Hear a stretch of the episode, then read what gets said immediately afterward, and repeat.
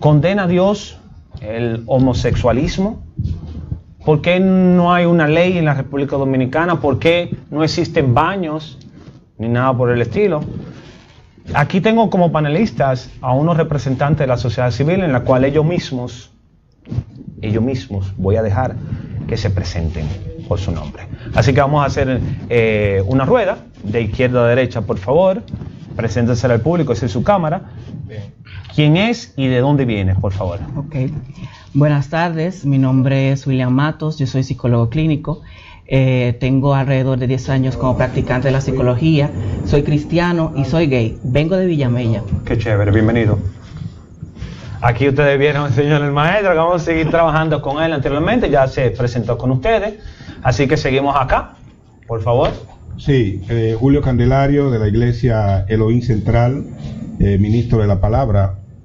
Y nada, venimos aquí a, a este debate. Seguimos. Juan Frías, eh, doctor en teología, eh, profesor de hebreo, griego, cultura hebrea. Perfecto. Vamos, vamos aquí, viene cámara. ¿Condena sí o no el homosexualismo Dios? Empezamos por aquí. Don Julio Candelario.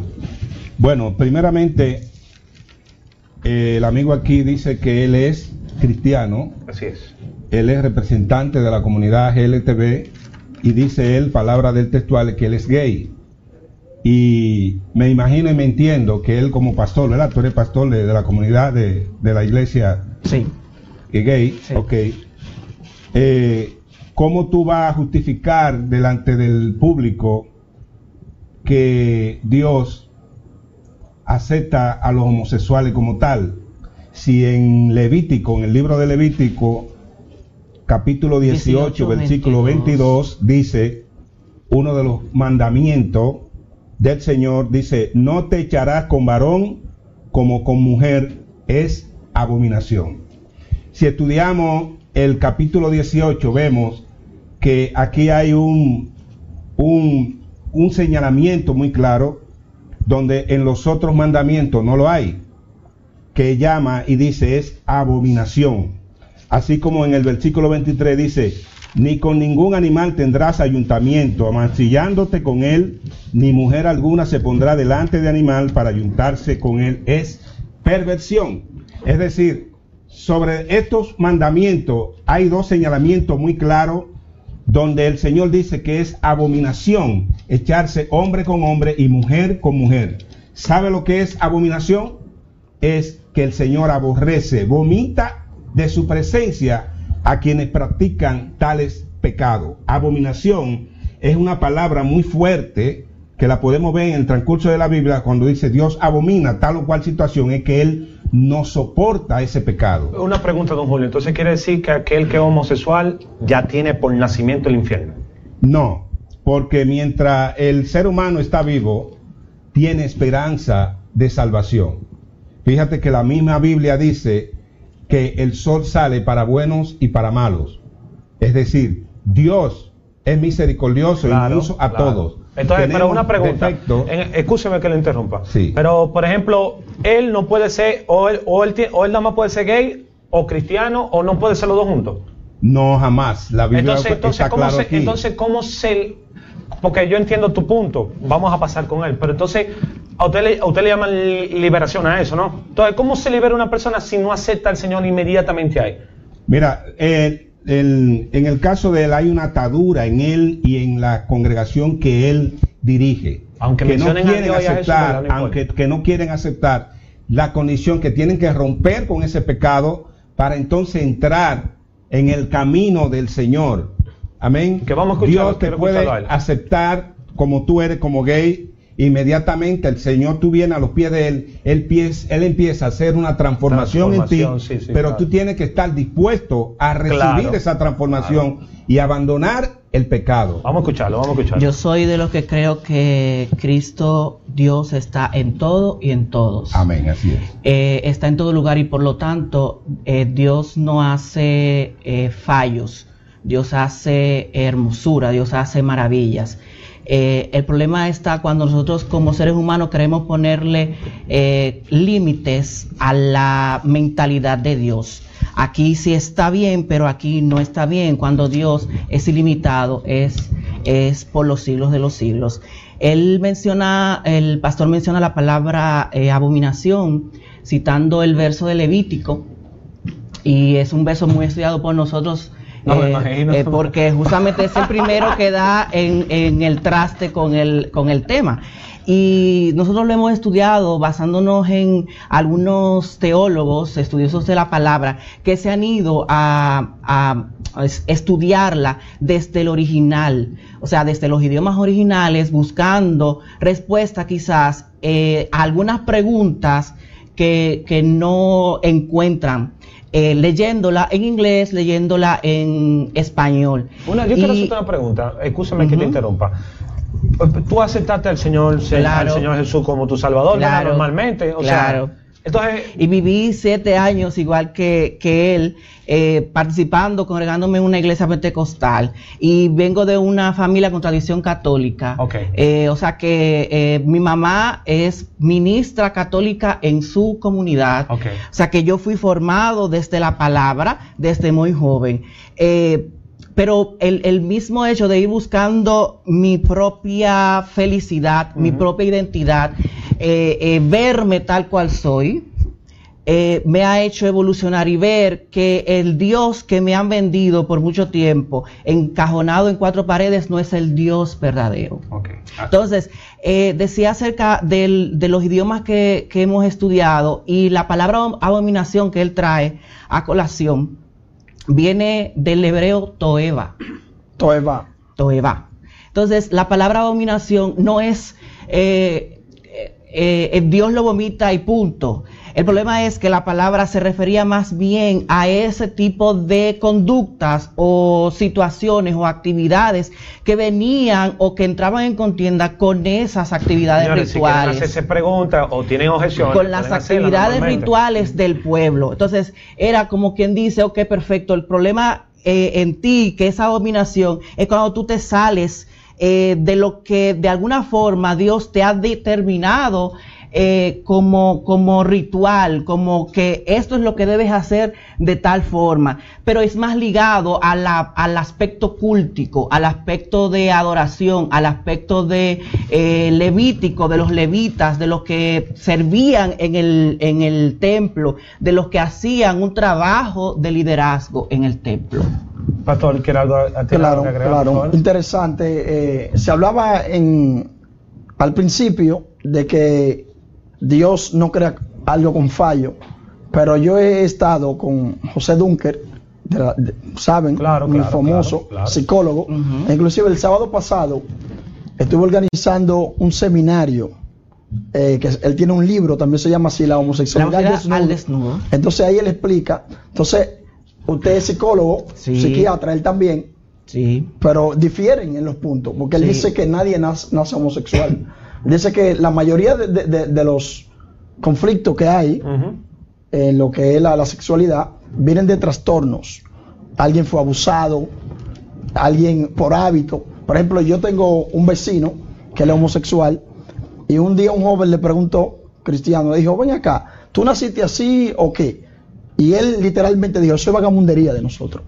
O sea, literalmente. Entonces, él explicó que él no nació así. Entonces, ¿cómo tú me puedes responder en esa parte? Voy contigo ahora. Sí. ¿Cómo tú me respondes esa parte que, por ejemplo, hay un- otra corriente que dice que, que, que son espíritus, que todos son espíritus, y que en esa parte dice que, que es un espíritu también? Lo que pasa Porque es que- todos lo, todos lo encuentran espíritu, y que, es un espíritu también. Incluso lo, lo, ¿cómo lo identifican con Anaísa? Lo que pasa, lo que pasa, ya con ese término de Anaísa, eso, eso, esos términos no existen. No, ¿verdad? Porque- no, porque es que la gente, tú sabes que a la gente le gusta. Lo que pasa si decimos Anaísa, alguien, porque ahora mismo hay quizá millones de personas que están funcionando bajo Anaísa. Entonces Anaísa no es omnipresente. Exacto, te entiendo, claro entonces, que sí. entonces, Sí, no, no, claro. Entonces a esa manifestación sí se le podría llamar así. Pero, tiene que ver, no ese espíritu tiene que ver supuestamente que con eso, porque sabes que tú le llamas. Lo que pasa es que cada espíritu se identifica con una acción. Ok, ya. Una ya. acción. Entonces el que hace tal cosa Ok, ya te pertenece a tal entendí, ya rama. te entendí, ya te entendí. Exactamente. Entonces, en este caso, en el caso de, de- de los trastornos, Ajá. recuerde que ese trastorno también se vuelve una atadura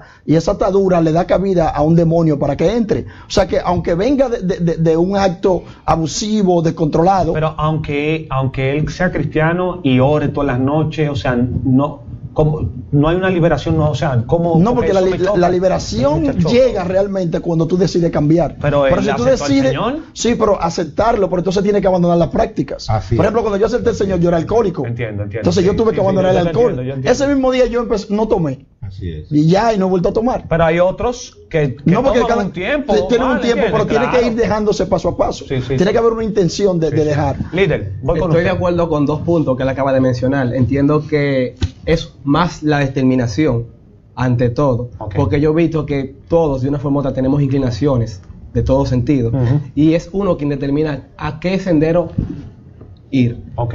En otro sentido, quería también aclarar de que Dios no nos castiga ni nos bendice. Yo creo que Dios o la divinidad o el universo en sí es en sí imparcial. ok. En el sentido de que cada quien cosecha lo que siembra. Nosotros tenemos algo que se llama libre albedrío Ujú. y va a determinar mucho porque lo que vayamos a recibir va a ser justamente lo que nosotros encaucemos en base a lo que pensamos y el estilo de vida que determinamos. El otro punto que estoy totalmente de acuerdo con él es que el verdadero arrepentimiento es el cambio. Sí. Eso es arrepentirse. Entonces yo tengo una pregunta aquí en el escenario a todos Global. ustedes. O sea, eh, que me chocó mucho lo que él dijo, que Dios no hace, tú sabes que, o sea, Cosas malas. Exactamente. O sea, su vida fue planificada antes de la fundación del Sí, mundo, claro, ¿verdad? claro, claro. Y hasta el día de hoy, o sea, ha sido no ha salido de la mano de Dios, ¿o sí? No. ¿Verdad?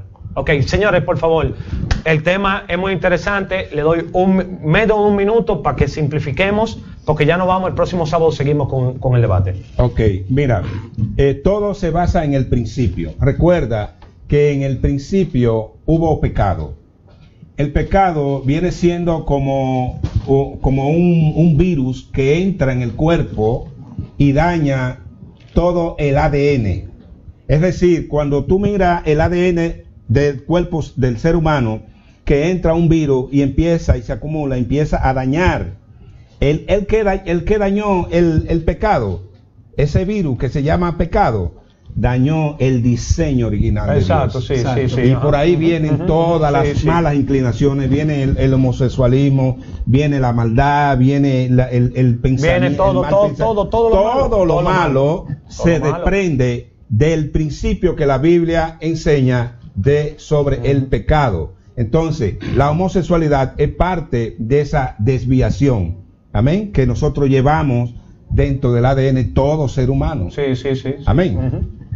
Entonces, entrando en, en el punto, lo que pasa es que el tiempo no da. Eso, Eso para el próximo no, programa. eso no, no te preocupes, Porque, que porque yo voy a cuatro algunos puntos, por ejemplo, De- de- de que el hombre no fue creado un hombre para estar con otro hombre y una mujer con otra No, mujer. eso lo entiendo, porque si no, no, no nos multiplicamos. No nos multiplicamos. Eso, yo- eso, esa parte yo la Sí, entiendo. pero bastante. aparte de eso, aún la persona, por ejemplo, los hombres que viven con hombres y mujeres con mujeres, en, en el caso de la mujer, una mujer que lesbiana, que está con otra lesbiana, para esa mujer sentir satisfacción realmente, la otra mujer no puede. Tiene, tiene que optar por algo.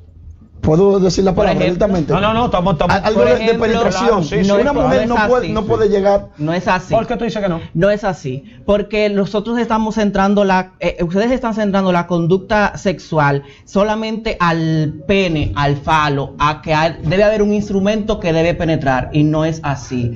Eh, están centrando a que la conducta sexual solamente es para procrear y no es así, porque cuántas veces usted tiene relaciones con su esposa para procrear, cuántas veces al año, cuántos hijos tuvo, o sea que la relación sexual es más que para, para Señores, procrear, es para que irnos. comunicarse, es para crecer como pareja, Lo es que- para todo lo que eso. sí es Respondan evidente. bien corto, no Sí. me, me están haciendo señas. Lo no que sí que es evidente que en esos casos uno ocupa el papel de hombre y otro ocupa el papel de Claro, mujer. claro, eso ahí no falla. Y un punto interesante, un punto interesante, cuando vamos a la, a la creación natural de Dios, yo noté y me di cuenta que aún los animales solo tienen relaciones para procrearse. Lo que ha hecho el deseo del hombre tener relación sexual. También eso estoy un segundo, en un contra. segundo, pero déjeme También terminarlo. eso estoy en contra porque hay estudios que revelan, hay estudios que revelan que en los mamíferos hay más de mil especies que tienen sexo del eh, eh, el mismo sexo. Los delfines tienen sexo. No, pero no, no, no, no, pero yo no delfines. Los Sí, sí. delfines No, tienen a sexo. explicar, pero- Los delfines pero- entran en un proceso.